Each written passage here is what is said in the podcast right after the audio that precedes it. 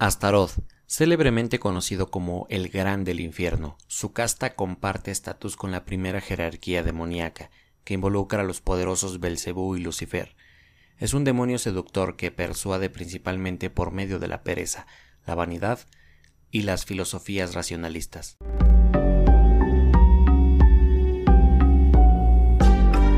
Hola, estás en Para Podcast en serie, un lugar para asesinar el aburrimiento.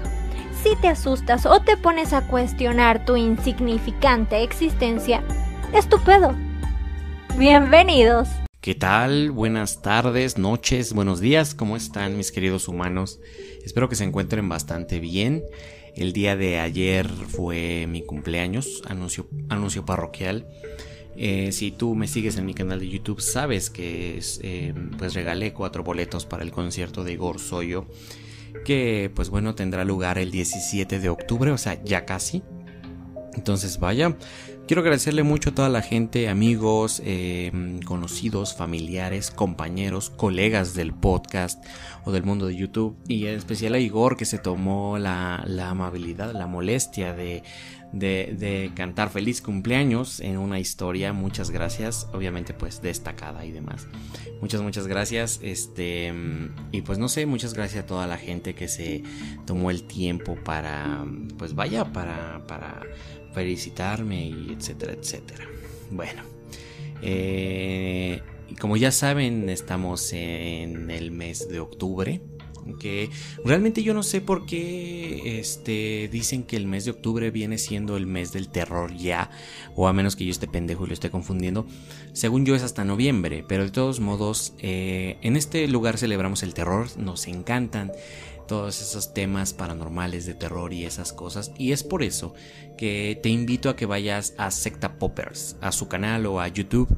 Eh, de hecho, te compartí en la mañana, hoy mismo, unos enlaces en mi página de Facebook y unas historias de Instagram, donde pues vaya, puedes encontrar un episodio donde ellos y yo estuvimos hablando. Y tengo que aclarar una cosa, que la verdad es que agradezco que me hayan invitado porque me la pasé de huevos hablando con ellos y riéndonos sobre todo porque principalmente hablamos y nos reímos bastante. No es como tal vez este programa que no es que busque como siempre asustarte o esas cosas.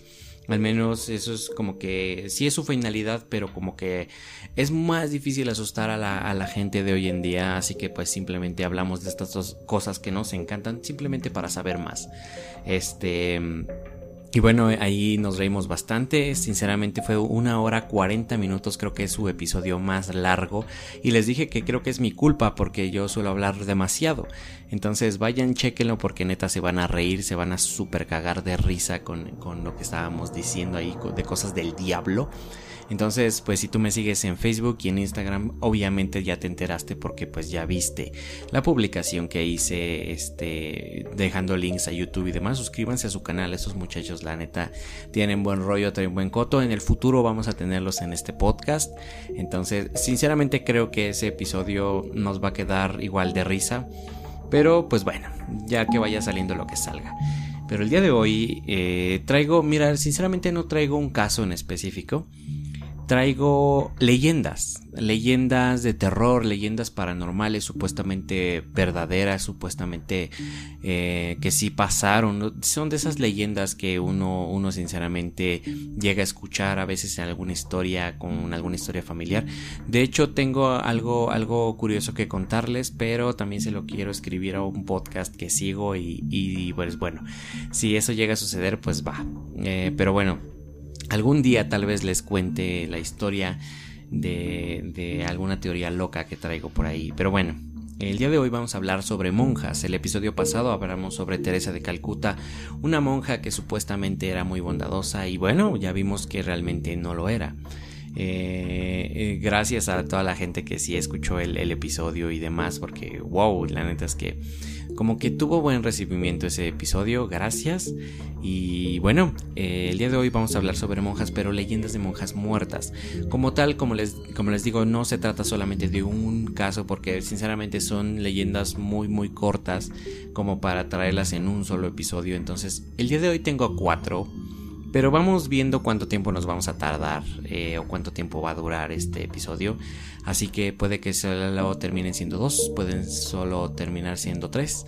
Tal vez terminen siendo dos y haga una segunda parte y la suba otro día, no lo sé, no sabemos. Eh, así que bueno. Eh, me, gustaría dividir esto en dos, sinceramente, pero ya veremos, ya, ya veremos, ya, ya vamos viendo. Pero bueno, después de los anuncios parroquiales de decirte que compres tus boletos para el, concierto de Igor porque ya se acabó la preventa y solamente quedan 5 a día de hoy, 5 boletos disponibles para la primera fila o la sección VIP. Es en línea, sí, y se dio una manera y, este, y pues tiene como ciertos beneficios, así que vayan, cómprenlos, obviamente síganlo en Instagram. Así que bueno, como ya les dije, monjas. Vamos a hablar de monjas, monjas muertas, leyendas de monjas. Eh, algunas son de México, algunas son de otro, de otro país de América Latina, pero vamos a hablar sobre monjas muertas. Y sinceramente tengo que decirles una cosa, sinceramente quisiera poder tener el presupuesto suficiente para en algún momento ir a explorar este, esos lugares. No, yo no quiero ser un, güey que haga videos en YouTube de exploración urbana.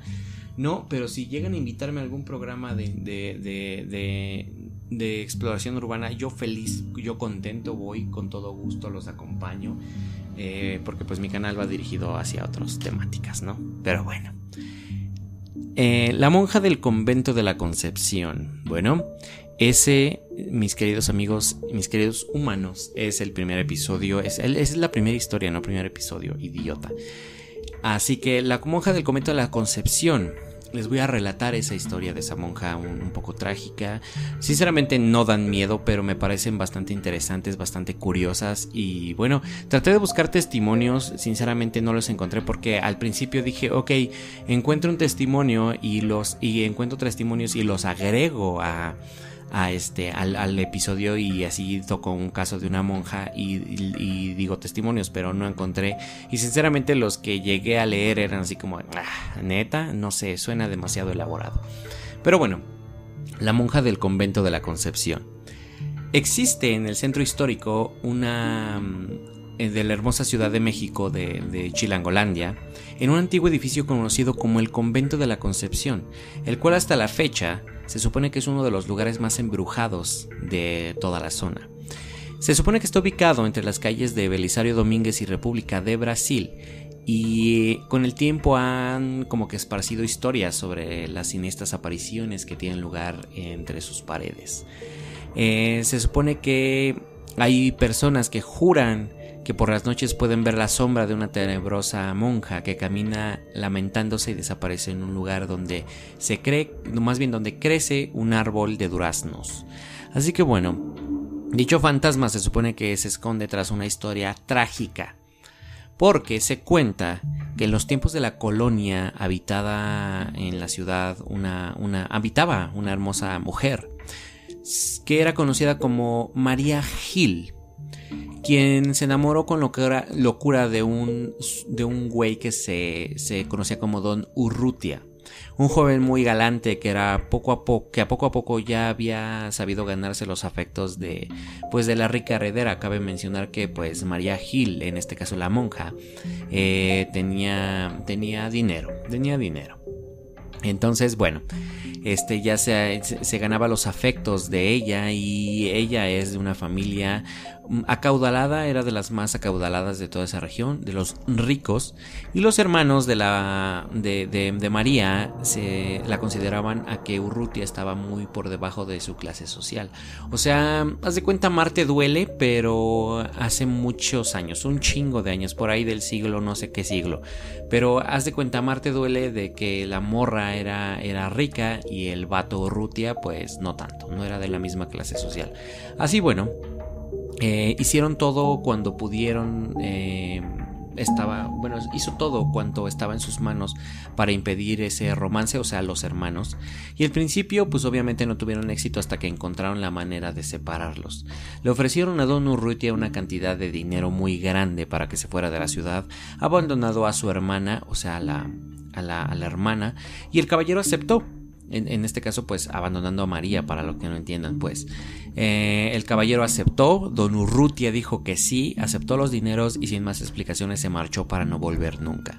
Cuando los días pasaron, doña María se abandonó en una intensa depresión y resolvió entrar a un convento, porque pues ella creía que nunca volvería a encontrar el amor se ordenó como una de las hermanas del convento y pasó varios años consagrando su vida a Jesucristo, a Dios, y pues simplemente el recuerdo de Don Urrutia, que era como una espina clavada en su corazón. Entonces, un día ella se enteró que este Don Urrutia estaba viviendo en una ciudad diferente y que se había casado con otra mujer. Eh, ahora sí que, obviamente, desesperada por la traición, la monja acabó con su vida y se suicidó ahorcándose en el árbol de duraznos. El resto de las hermanas se quedaron horrorizadas al encontrar su cuerpo, obviamente. Y los años pasaron y surgió una leyenda.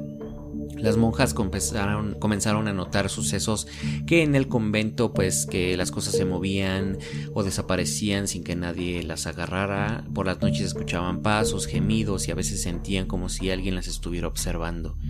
Por más que bendijeron los rincones del convento y llamaron muchos curas para exorcizar las habitaciones, no consiguieron acabar con aquellos insólitos fenómenos, con los que tuvieron que aprender obviamente pues a vivir.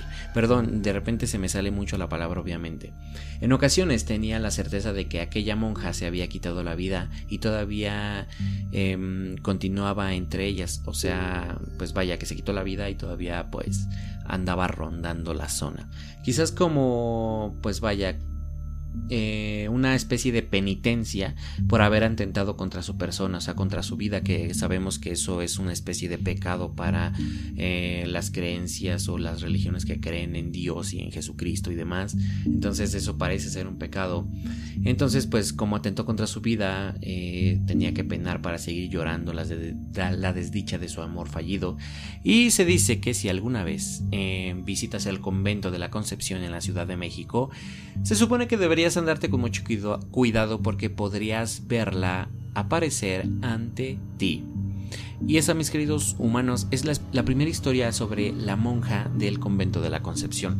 Y es en Ciudad de México. Sinceramente estaría genial que algún día yo y un grupo de personas pudiéramos ir en la noche a ver si llegamos a ver algo así. Una especie de documental, no lo sé. No lo sé. Pero no lo sé, sinceramente me parece una buena leyenda, me gusta. Y como ya estamos en estas fechas, les, me encantaría decirles que subiría un episodio cada día de, de, este, de estos días de, de, de terror. Pero sinceramente tengo que esperarme hasta noviembre. Posiblemente se haga algo así. Así que bueno, vamos a ir preparando leyendas, vamos a ir preparando historias así para pues bueno, eh, pues, ¿cómo se llama? Compartirles un poco de ese episodio primero, uno, dos primero y segundo de noviembre, tal vez el 30, no lo sé, de octubre, 31, no lo sé, pero quisiera subir algunos episodios así de corrido. ¿Y ustedes qué piensan de La monja del convento de la Concepción? Sinceramente me parece una historia bastante fascinante, una historia bastante eh, curiosa, despierta mi curiosidad, definitivamente mi curiosidad despierta y quisiera ir a, a investigar y ver si se puede Obviamente pues con el equipo que tengo no podría ni captar pues ni una mosca volando. Evidentemente se tendría que eh, invertir más en, equipo, en micrófonos, en cámaras que tengan un poco de mejor calidad o, visión nocturna o infrarroja, no sé cómo se llama eso. Así que pues no sé, sigan apoyando y compartiendo pues los episodios porque somos pocos pero seremos más. En el canal obviamente poco a poco vamos creciendo y eso está cool, me gusta. Así que bueno. Ahora se supone que les voy a comentar la monja de la catedral. Otra leyenda, obviamente, de México. Otra leyenda mexicana. En México tenemos muchas leyendas. Y creo que eh, estaría increíble una especie de película sobre la historia de la monja del convento de la Concepción. Estaría de huevos. Me encantaría, me encantaría ver una película así. O hacer una, ¿por qué no? Eh, sinceramente creo que le rompería su madre a la película de la monja que, que, pues, que investigaron los Warren. porque pues hay quien dice que eran charlatanes esos cabrones. Sinceramente pues yo no estoy seguro de nada. Y, de hecho creo que hay un capítulo de leyendas legendarias sobre eso. Sí, creo que sí. Este, que eran como charlatanes y demás. Así que pues bueno. Este, sinceramente, no, no, no, no sé, no me parece muy profesional andar mencionando otros podcasts, pero pues es que pues soy fan, ¿qué tiene? Hay que andar faneando toda la vida, ¿por qué no? No hay que, no hay que ser mamones, o, no. Bueno, no sé. La monja de la catedral. Se supone que hay una vieja leyenda mexicana que dice que hace mucho tiempo, en los tiempos de la invasión francesa en México, existía un convento en los límites del estado de Durango. Se supone que allí vivía una hermosa muchacha llamada Beatriz, que a pesar de su juventud y su belleza había decidido tomar los hábitos, pues era muy piadosa y tenía poco interés en los hombres. Pero cuando las tropas de Francia se presentaron para luchar contra sus compatriotas, obviamente pues contra los mexicanos. Ella no pudo evitar enamorarse de un apuesto soldado que estaba en el frente. Todos los días los veía marchar al lado de sus compañeros y el batallón se había establecido frente al convento. Y aunque sus compañeras no se atrevían a levantar ni la mirada por temor a que los soldados franceses las mataran, Beatriz siempre podría cruzar los ojos o bueno la mirada con aquel desconocido. Un buen día, mientras se encontraba rezando en la capilla, escuchó que tocaban la puerta fuertemente. Al abrirse quedó muy sorprendida y al ver a aquel soldado sangrando profundamente y pidiendo asilo, pues el ejército mexicano había disparado contra él y sus compañeros. Dejándose llevar por sus sentimientos, Beatriz aceptó esconderlo en el convento y curó sus heridas. Le llevó de comer y beber, le preparó un catre para que descansara, y así transcurrieron los días entre ambos y surgió un amor muy profundo. Eh, tengo ganas de estornudar. Sin embargo, cuando el soldado se recuperó por completo hubo que partir a buscar a su ejército, y antes de irse besó a Beatriz. Se supone que le prometió que un día regresaría por ella y aquella fue la última vez que la monja lo volvió a ver. Ignorante de su destino, Beatriz tomó la costumbre de subir cada tarde hasta el campanario de la catedral que se hallaba junto al convento para mirar si acaso aquel hombre del que estaba enamorada había regresado por ella. Pero los días pasaron y junto a ellos los meses y los años. La monja envejeció, llena de melancolía por el amor de su vida, y rehusó a dejar de acudir a esa catedral. En el fondo guardaba la vaga esperanza de que un día vería al francés aparecer para pues irse juntos. Una mañana, al acudir a abrir la, puerta de la catedral, el sacerdote em, a cargo se quedó paralizado al descubrir que un cuerpo sin vida estaba en el suelo. Era Beatriz, quien finalmente había parado de sufrir por el amor de, de caer pues del campanario. Este, desde ese entonces se dice que a veces se puede ver el fantasma de la monja deambulando con tristeza por el lugar. A veces se, ah, se ve asomarse desde el campanario, desde donde cae una manera horrible, de una manera horrible, y otra simplemente aparece fuera de la catedral como si una sombra se desvaneciera entre las paredes. Se dice que sigue esperando a su enamorado. Como pueden ver, estamos pues hablando de monjas enamoradas y que se suicidaron por un vato. Así que eh, no sé, esta vez pues ella fue... De hecho me suena mucho a una película que, que no, no hace mucho vi sobre, no, no recuerdo cómo se llama, pero igual, es, no, no eran monjas, simplemente eran mujeres en aquella época súper vieja donde tenían que rezar o bordar y tenían que pues hacer como que labores que se supone en esa época las mujeres tenían que hacer y pues un vato llega, más bien lo encuentran herido en el bosque, lo atienden y pues termina haciéndose un desmadre porque entre todas las morras de ahí querían eh, como que la atención del vato y pues hace, termina siendo un desmadre. No recuerdo su nombre sinceramente, pero es una gran película. Y así eh, acabamos con la historia de la monja de la catedral. Me encantan este tipo de historias porque sí te remontan a una especie de otra, de otra época. Te, te imaginas todo, al menos yo me imagino todas esas cosas. Porque como te digo, aunque no son realmente terroríficas, me parecen bastante interesantes.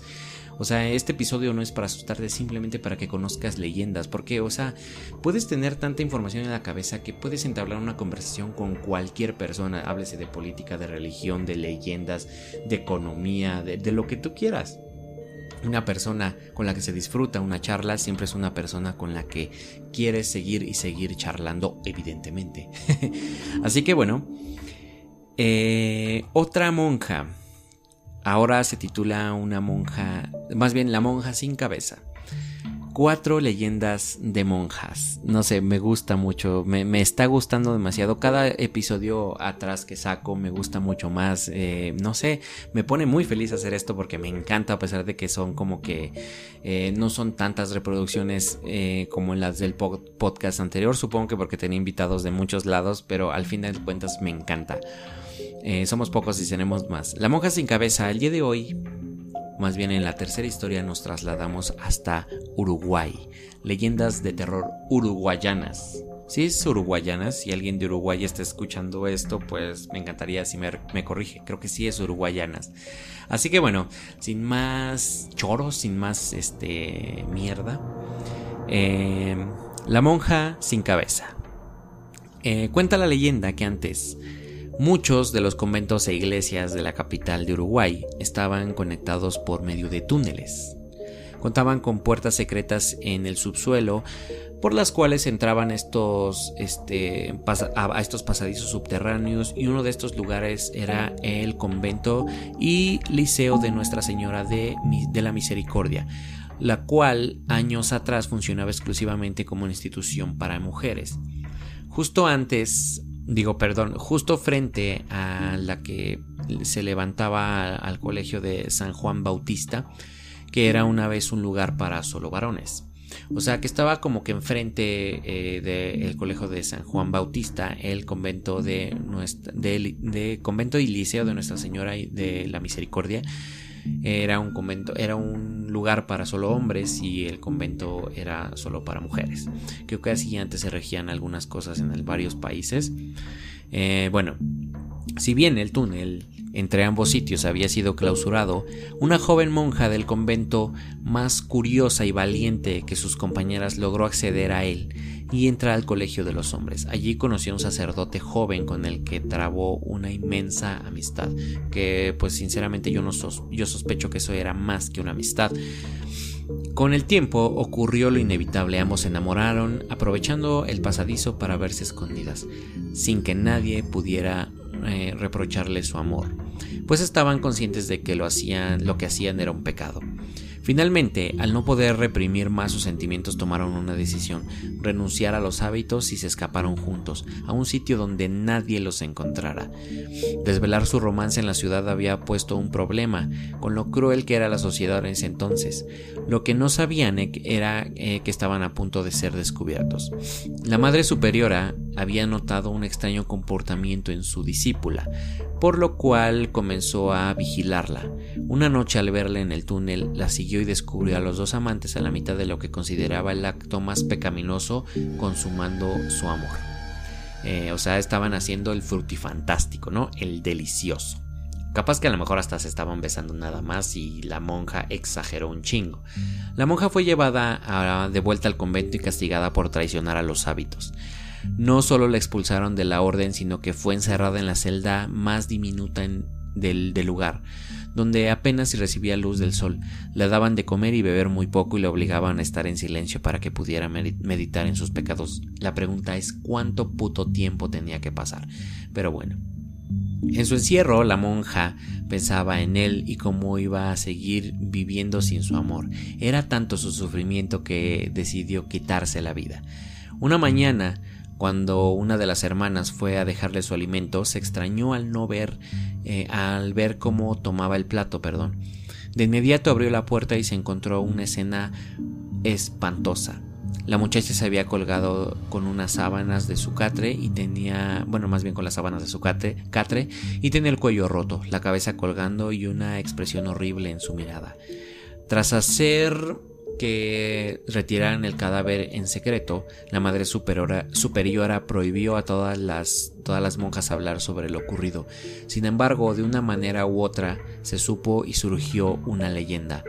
Hoy el convento es una escuela y hay personas que dicen haber visto el fantasma de una monja y a partir de las 6 de la tarde se oye que están entrando al salón de música donde em, se entona una melodía triste en un piano. Lo más escalofriante es que le falta la cabeza. O sea que pues simplemente ven que entra al cuarto de música y toca música. Em, otra leyenda, como ven esto, esto siempre es sufrir por amor, ¿no? Eh, creo que eso nos ha seguido hasta nuestros días de... hoy en día ya las mujeres porque pues obviamente estas son monjas, ya no se cuelgan por un vato, ¿sabes? Es más, en muchas ocasiones dicen ya no prefiero un vato, se van con una morra. Sinceramente porque pues algunos son muy pendejos y no saben tratar a, una niña. Eh, no, no es que yo sea un experto tratando a una niña, no, no, no. Eh, evidentemente por eso soy soltero. Pero eh, digamos que es difícil convivir con mi rebeldía y, necedad. Este, pero hablando de las monjas, sinceramente me, me, gustan esas historias, pero creo que en ese entonces era muy aburrida la existencia. O sea, imagínate, no tenían internet, no podían ver memes. Obviamente al conocer a una persona especial y al pasar el tiempo con ella, eh, o, sinceramente te, se te va el día y te enamoras tanto porque no tienes tantas cosas que hacer ni tan ocupado que sinceramente solo piensas en esa persona y, y, es lo como que tu mundo, ¿sabes? Es como de ya me enamoré y no hay nadie más. Hoy en día ya eso vale verga. Hoy en día todo el mundo me parece que está ocupado simplemente con tener éxito con sus proyectos, tener éxito con sus cosas. Eh, o simplemente, eh, pues no sé, algo, algo raro para, pues, pues no sé, sinceramente creo que hoy ya no es así como que quiero buscar parejas, como que quiero buscar éxito propio. Está bonito, está cool. La vida de hoy ya es más apresurada que nunca. Pero bueno, eh, se me fue el rollo un poquito porque vi una notificación en mi teléfono. Perdón, poco profesional. Así que bueno, eh, esta leyenda de la monja sin cabeza, te digo, o sea, no dan miedo, simplemente me parecen fascinantes porque son, son muy entretenidas, están interesantes, están muy cool. Y mira, justamente estamos terminando la tercera historia, vamos por la cuarta y creo que vamos a tener un episodio completo. Como te dije, son leyendas cortas y me parece que leyendas de monjas eh, es, este episodio, hablo de este episodio, este es, wow, es sinceramente, no sé, me gusta mucho este episodio, es, es, es más, es el episodio más fácil que he hecho, porque pues sinceramente no es como que se hubiera tenido que tener tanta investigación y, y esas cosas, ¿no? Y que todo captara cronológicamente. Así que bueno, como te digo, ah, como te iba diciendo, em, la dama de la vela. Esto supuestamente pasa como monja, pero esto ya lo digamos que ya mm, lo juzgarán ustedes porque pues no lleva en el título la monja de o el convento de, simplemente es la dama de la vela. Y ahora desde Uruguay nos vamos hasta Argentina porque pues es una leyenda de Argentina. Y si hay una personita de Argentina que nos, nos esté escuchando, dígame si sabía de esta leyenda, si no lo sabía de esta leyenda y si la estoy contando correctamente, evidentemente. Porque pues vaya, no hay nada mejor para contar una leyenda que una persona nativa de algún país, si es que así se dicen, si es nativo por de nacimiento. Así que, por ejemplo, si a un mexicano le dices que te cuente la historia de la Llorona, te vas a ver una versión de la Llorona. Yo sé que hay muchas versiones de la Llorona, pero eh, pues te vas a ver al menos una historia. Así que bueno, la Dama de la Vela. Se supone que esa es una de las leyendas más famosas de Argentina y transcurre en la ciudad de Corrientes donde es muy conocido el colegio de Joan Pujol.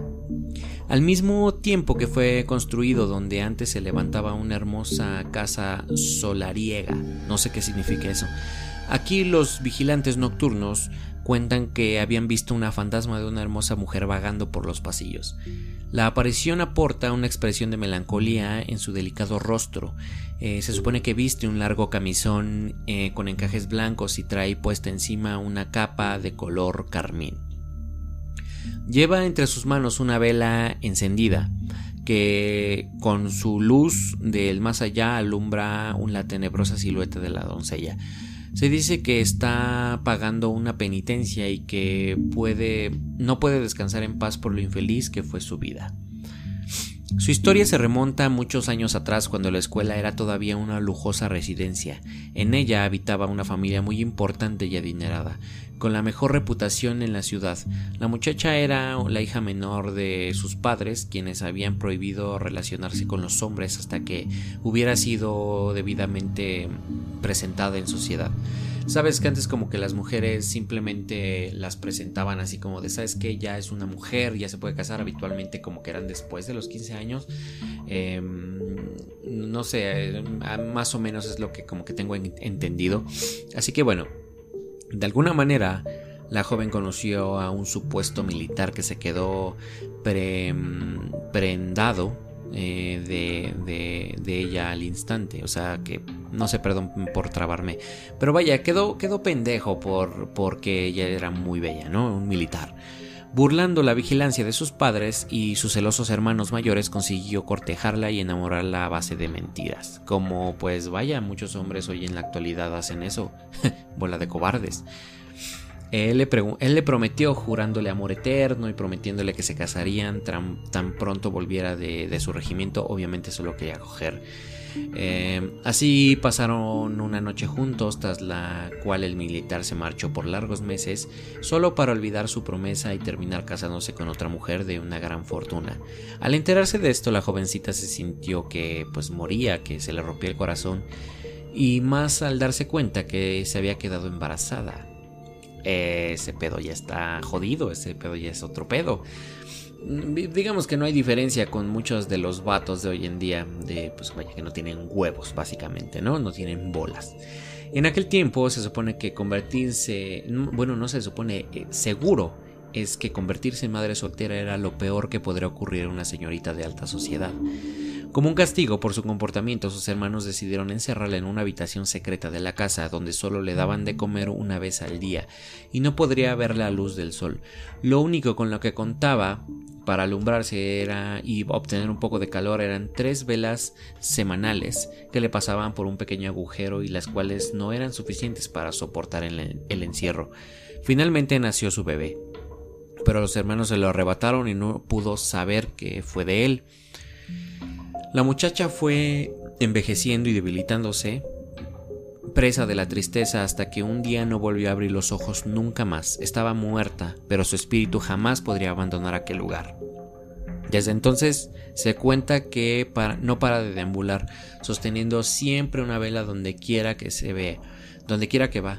Se cree que solo se puede encontrar en el descanso eterno cuando alguien se, se apiade de ella y se acerque para soplar la veladora.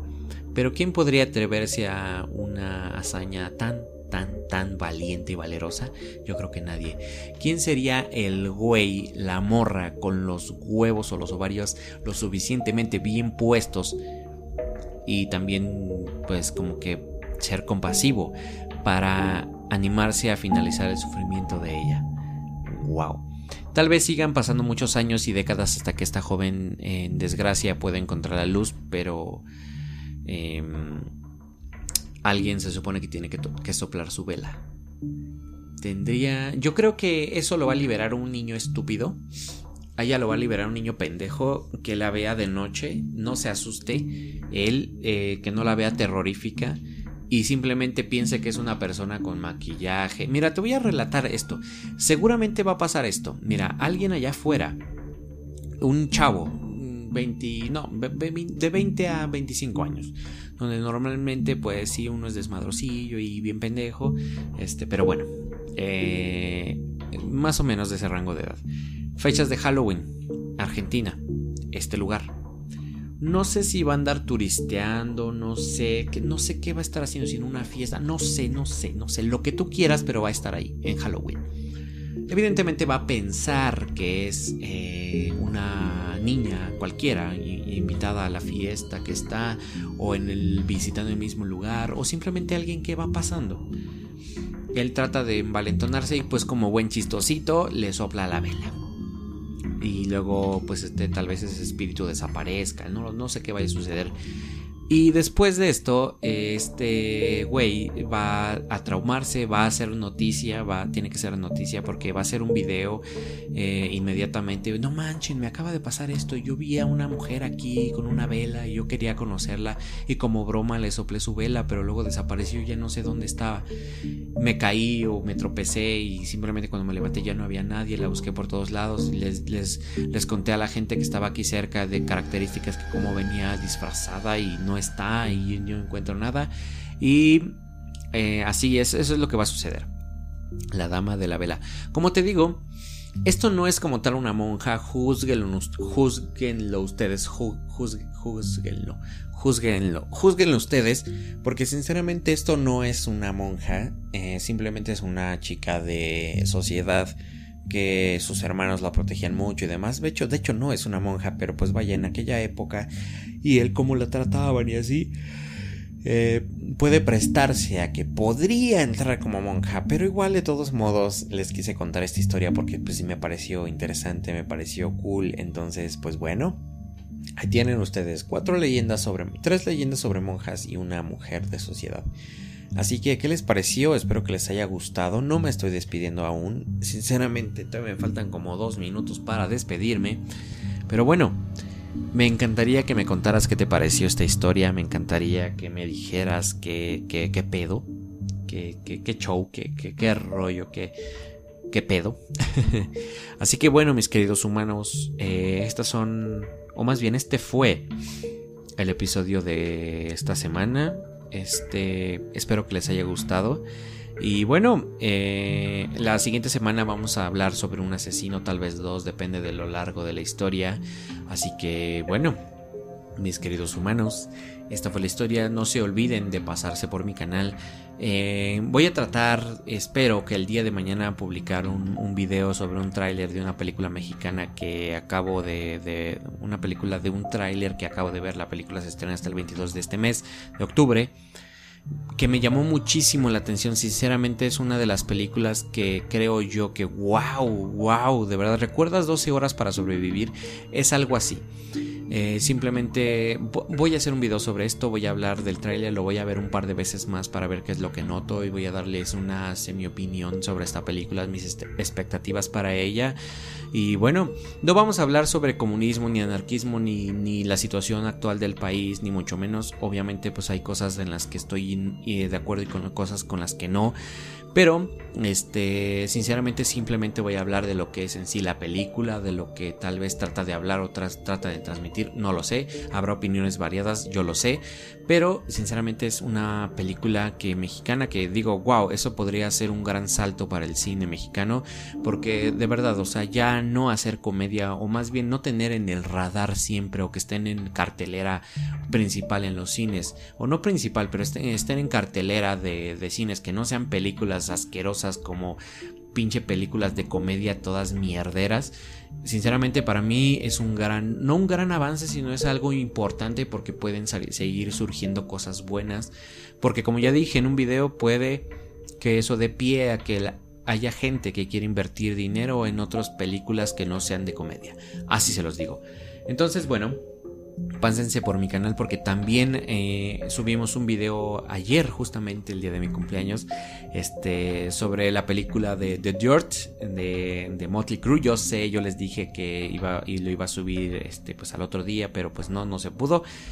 Así que bueno eh, esto es todo por el episodio de hoy. Estos son todos los avisos parroquiales. Recuerden ir a Secta Poppers para checar qué rollo y qué pedo con el episodio que subimos. nada, mis queridos humanos, muchas gracias por estar aquí una semana más. Y nos vemos en un siguiente episodio. O más bien me escuchan. Adiós.